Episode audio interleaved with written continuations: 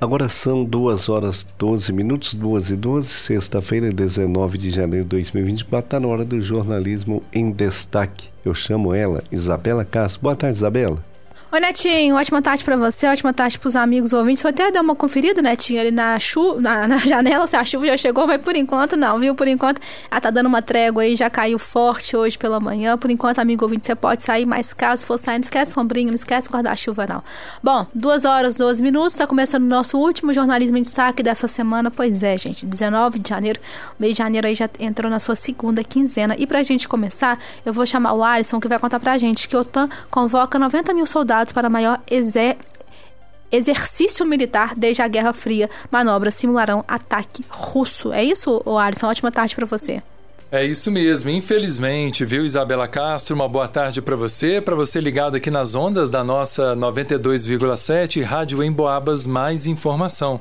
A Aliança Militar do Ocidente, gente, convocou aí 90 mil soldados de países membros e também da Suécia para um primeiro exercício militar de 2024. Manobras trabalharão aí com um cenário de ataque russo. A organização então do Tratado do Atlântico Norte, a OTAN, anunciou, portanto, aí na última quinta-feira, dia 18, que vai convocar aí 90 mil soldados de países membros da Aliança e também da Suécia. A convocação é a maior feita pela OTAN desde a Guerra Fria. Os militares participarão então, portanto, de uma série de exercícios conjuntos que trabalharão com o cenário de um ataque russo, segundo o comandante-geral da OTAN na Europa, o general Christopher Cavoli. Os exercícios começarão aí na semana que vem e a duração até meados de maio, segundo o comandante. E terão aí a cooperação de soldados da Suécia, país que ainda não faz parte da aliança, mas já solicitou formalmente o ingresso no grupo. O comandante afirmou que as manobras não têm motivação específica e acontecem como parte de exercícios anuais da aliança. Mas disse também que a convocação das manobras deste ano são as maiores desde 1988, quando, em plena Guerra Fria, a aliança chegou a mobilizar 125 mil soldados. E aí, Isabela, ainda segundo Cavoli, que é o comandante lá, as tropas este ano simularão uma invasão russa a um dos países membros. Em uma das simulações, os militares treinarão um deslocamento rápido para a Polônia, que é um país membro da OTAN vizinha da Ucrânia. Portanto, Isabela, infelizmente, né, embora a declaração oficial diga que não, mas a gente percebe, né, pelo noticiário aí, que o clima continua tenso naquela região ali da Europa, da que pega a Rússia, a Polônia, a Ucrânia, aquela área de conflitos que segue por lá, Isabela. Exatamente, até porque a gente sabe do que, que o poder russo, mais, mais precisamente, o poder bélico da, da Rússia é muito grande, né? Eu estava lendo até mais cedo que até a própria Alemanha também é, tem se preparado caso a Rússia é, faça alguma coisa, haja de alguma forma, e a OTAN, né, também está fazendo isso, que a Aliança Internacional né, dos membros da OTAN tem se organizado com relação a um possível ataque russo. Tudo bem que é uma simulação, né, Alisson? Mas a gente tem que ficar preparado porque a gente sabe que as guerras estão acontecendo. Obrigada. Daqui a pouquinho a gente, daqui a pouquinho, ao longo da, da tarde, a gente volta a conversar. Bom, agora eu vou chamar o Lucas às 14 horas e 16 minutinhos, que vai contar pra gente que alerta de chuva, cerca de 87% de Minas Gerais está em risco de tempestade. Pois é, né, Lucas? Eu chamei, comecei o jornal de destaque, falo, vendo se a chuva tinha chegado. Até o momento ela não deu ar da graça, mas quer dizer que 87% do nosso estado está com risco de tempestade, é isso? Isso mesmo, Isabela. Boa tarde para você e boa tarde para o ouvinte da Rádio Emboabas. Mais informação.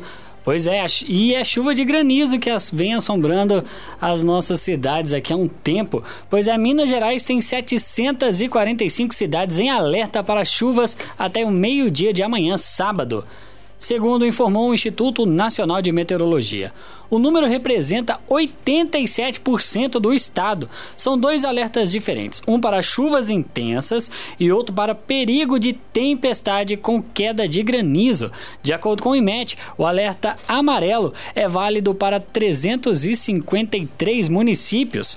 A previsão é para é para chuvas de até 30 milímetros por hora ou 50 milímetros por dia, com ventos intensos de até 60 quilômetros por hora. E se o alerta se realizar, será como se 30 litros de água caíssem a cada metro quadrado das áreas afetadas. Já o segundo alerta é vermelho e indica perigo. São 392 cidades de Minas Gerais inclusas, incluindo a capital Belo Horizonte e a região metropolitana. A previsão indica chuvas de até 60 milímetros por hora ou 100 milímetros por dia, com queda de granizo, o que é considerado uma chuva violenta. É esperada também uma ventania de até 100 quilômetros por hora, com o risco de corte de energia elétrica, estragos em plantações e quedas de ar árvores e alagamento, informou o IMET. Então fica aí a dica e orientações durante a chuva. Em caso de rajadas de vento, não se abrigue debaixo de árvores, pois há um risco de quedas e descargas elétricas. Também não estacione veículos próximo às torres de transmissões e placas de propaganda. Evite usar aparelhos eletrônicos ligados à tomada e obtenha. Você pode pedir ajuda ou obter mais informações junto à Defesa Civil no telefone 199 e ao Corpo de Bombeiros no telefone 193. Vale lembrar que São João del Rei e as cidades da região está nessa lista de perigo de granizo. Tá certo, Lucas. Obrigado pelas suas informações, informações completas. Então, gente, tem que tomar cuidado, como o Lucas muito bem explicou. Em caso de rajada de vento, não se abrigue debaixo de árvores, pois eleva o risco de queda, descargas elétricas. Não estacionar os veículos né, próximos às torres de transmissão, às placas de propaganda. Evitar usar aparelhos elétricos ligados à tomada. E, claro, para ajuda, pode acionar a Defesa Civil Civil pelo 99 e o Corpo de Bombeiros pelo 193. Daqui a pouquinho eu volto a conversar com o Lucas, porque agora eu vou chamar o Marcelo Varenga, que eu desejo uma ótima tarde, que vai contar pra gente que ONG Nectares abre inscrições gratuitas para oficinas. É isso, Marcelo? Ótima tarde. Boa tarde, Isabela, Lucas, Netinho, nossos ouvintes aí da 92. A ONG Nactalis, lá na colônia, né, abrindo eh, inscrições para as vagas remanescentes de diversas oficinas. Né? A ONG Nactalis, para quem não conhece, né, promove muitas atividades culturais e tudo de graça para crianças, jovens e também adultos. Por exemplo, oficina de futebol de campo, às idades aí de 12, 13, 14 e 15 anos. Será na sexta-feira à tarde, tem nove vagas. Ainda no futebol de campo, de 10 a 14 anos, na quinta de manhã tem 10 vagas, de 5 a 9 anos, sexta pela manhã, 3 vagas e de 7 a 14 anos, sábado de manhã, 29 vagas, é o que tem mais vagas ainda. Futsal, se você quer aprender ali jogar o futsal, crianças de 7 a 10 anos, segunda pela manhã, 8 vagas. E de 11 a 15 anos, quarta à tarde, 5 vagas. Literatura infantil, também de 4 a 8 anos, quarta-feira às 18 horas, tem 5 vagas. Escrita criativa, muito legal. A partir dos 14 anos, quinta às 5 da tarde, tem duas vagas. Passando para o handball, de 12 a 15 anos de idade, quarta-feira às 2 da tarde, são 10 vagas remanescentes. Taekwondo, 8 a 15 anos, terça às 6 da tarde, tem 9 vagas. Basquete, crianças de 11 a 15 anos, crianças e adolescentes já, né? Até 15 anos, quarta às 3 da tarde, tem 7 vagas. Para o curso de espanhol, tem vagas, 7 vagas, de 10 a 15 anos, quinta-feira, 5 da tarde. Yoga Kids, também de 10 a 15 anos, quarta às 9 da manhã, 7 vagas. Capoeira, Quarta-feira, 5 e meia da tarde, de 8 a 13 anos, 13 vagas. E finalmente, encadernação artesanal. Aí para adultos, aos sábados, às 9 da manhã, ainda 7 vagas para essa oficina. Para fazer a matrícula, tem que levar, claro, uma foto 3x4 e também os documentos que tem os dados aí da criança e do responsável. Tá certo, Marcelo, obrigada, viu, pelas suas informações. Então, você aí, crianças, adolescentes, jovens, adultos que desejam participar das oficinas da Nactares, daqui a pouquinho nas nossas redes sociais, você pode conferir também as informações a respeito dessas oficinas que estão recebendo inscrições gratuitas. Bom, e já que a gente está falando de gratuito, tem mais uma informação aqui. A banda e orquestra Ramário de Tiradentes, gente, oferece aulas gratuitas de música e de canto coral. A Sociedade Banda e Orquestra Ramário de Tiradentes está com inscrições abertas para aquelas pessoas que desejam aprender a tocar um instrumento musical e também para quem deseja aprender sobre a modalidade de canto coral. O objetivo da iniciativa é formar futuros membros da orquestra e banda Ramalho. As formações serão oferecidas de forma gratuita. Segundo os responsáveis pela organização, neste ano estão sendo oferecidas aulas dos seguintes instrumentos musicais: violino, viola, violoncelo, contrabaixo, flauta, trombone, bombardino, tuba, percussão e bateria. Os interessados que vão escolher um instrumento que desejam aprender não precisam ter conhecimento prévio da música para participar da iniciativa. A idade mínima, gente, dos candidatos deve ser de 7 anos para a aula de musicalização com flauta doce e a partir de 9 para a prática de violino. Os encontros acontecerão uma vez na semana para alunos que participam da prática de musicalização com flauta doce, os pequenininhos, né, com 7 anos.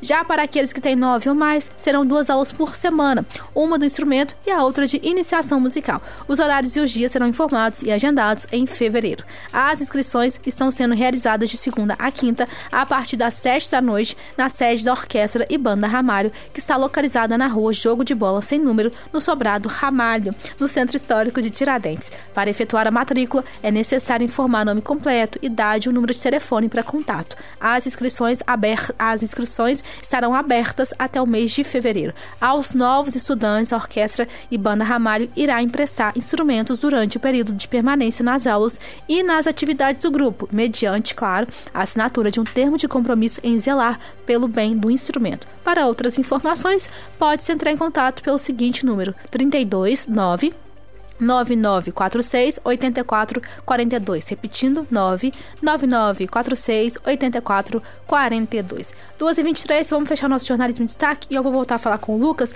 que vai contar pra gente sobre a vigésima Mostra de Tiradentes, que começa nessa sexta com homenagem à atriz mineira Bárbara Collin e também ao mineiro André Novaes, que é diretor, né, Lucas? Isso mesmo, a 27 Mostra de Cinema de Tiradentes começa hoje, lá na cidade histórica mineira. O evento, que abre o calendário audiovisual brasileiro de 2024, terá uma vasta programação gratuita com exibições de 145 filmes, entre longas, curtas e médias metragens, pré-estreias e mostras temáticas, sendo a maioria deles produzidos aqui em Minas Gerais. A mostra tem como tema para esse ano as formas do tempo, o tema escolhido para refletir sobre a diversidade de narrativas e estéticas do cinema brasileiro contemporâneo. O evento vai homenagear a atriz Bárbara Collin e o diretor André Novaes, representantes da nova geração do audiovisual de Minas. Bárbara Collin é uma das principais atrizes em ascensão, tendo participado de filmes como Bacurau de 2019. E o André Novaes é um dos diretores mais promissores do cinema brasileiro, sendo responsável pela direção do premiado filme Tatuagem de 2013. Além das exibições de filmes, a Mostra de Cinema de Tiradentes também terá uma série de atividades paralelas, como debates, oficinas, palestras e apresentações artísticas por toda a cidade. O evento também contará com a terceira edição do Conexão Brasil Cinemundi, uma plataforma que promove a integração entre o cinema brasileiro e o mercado internacional. A 27ª Mostra de Cinema de Tiradentes começa hoje e vai até o dia 27 de janeiro. A programação completa do evento está disponível no site da mostra, mostradetiradentes.com.br. Tá certo, Lucas. Muito obrigada pelas suas informações. 2h25. Esse foi o nosso jornalismo em destaque, o último da semana, desse dia 19 de janeiro. É isso, amigo ouvinte. É, um abraço para você. Agora você continua muito bem acompanhado aqui na programação da 92,7. Marcelo Varenga, Antônio Neto, Suzane Costa, que vão continuar te acompanhando aí até às 6 da tarde. Mas é claro que tem muito mais ao longo da nossa programação. Um abraço para todos vocês. Netinha, com você, um abraço.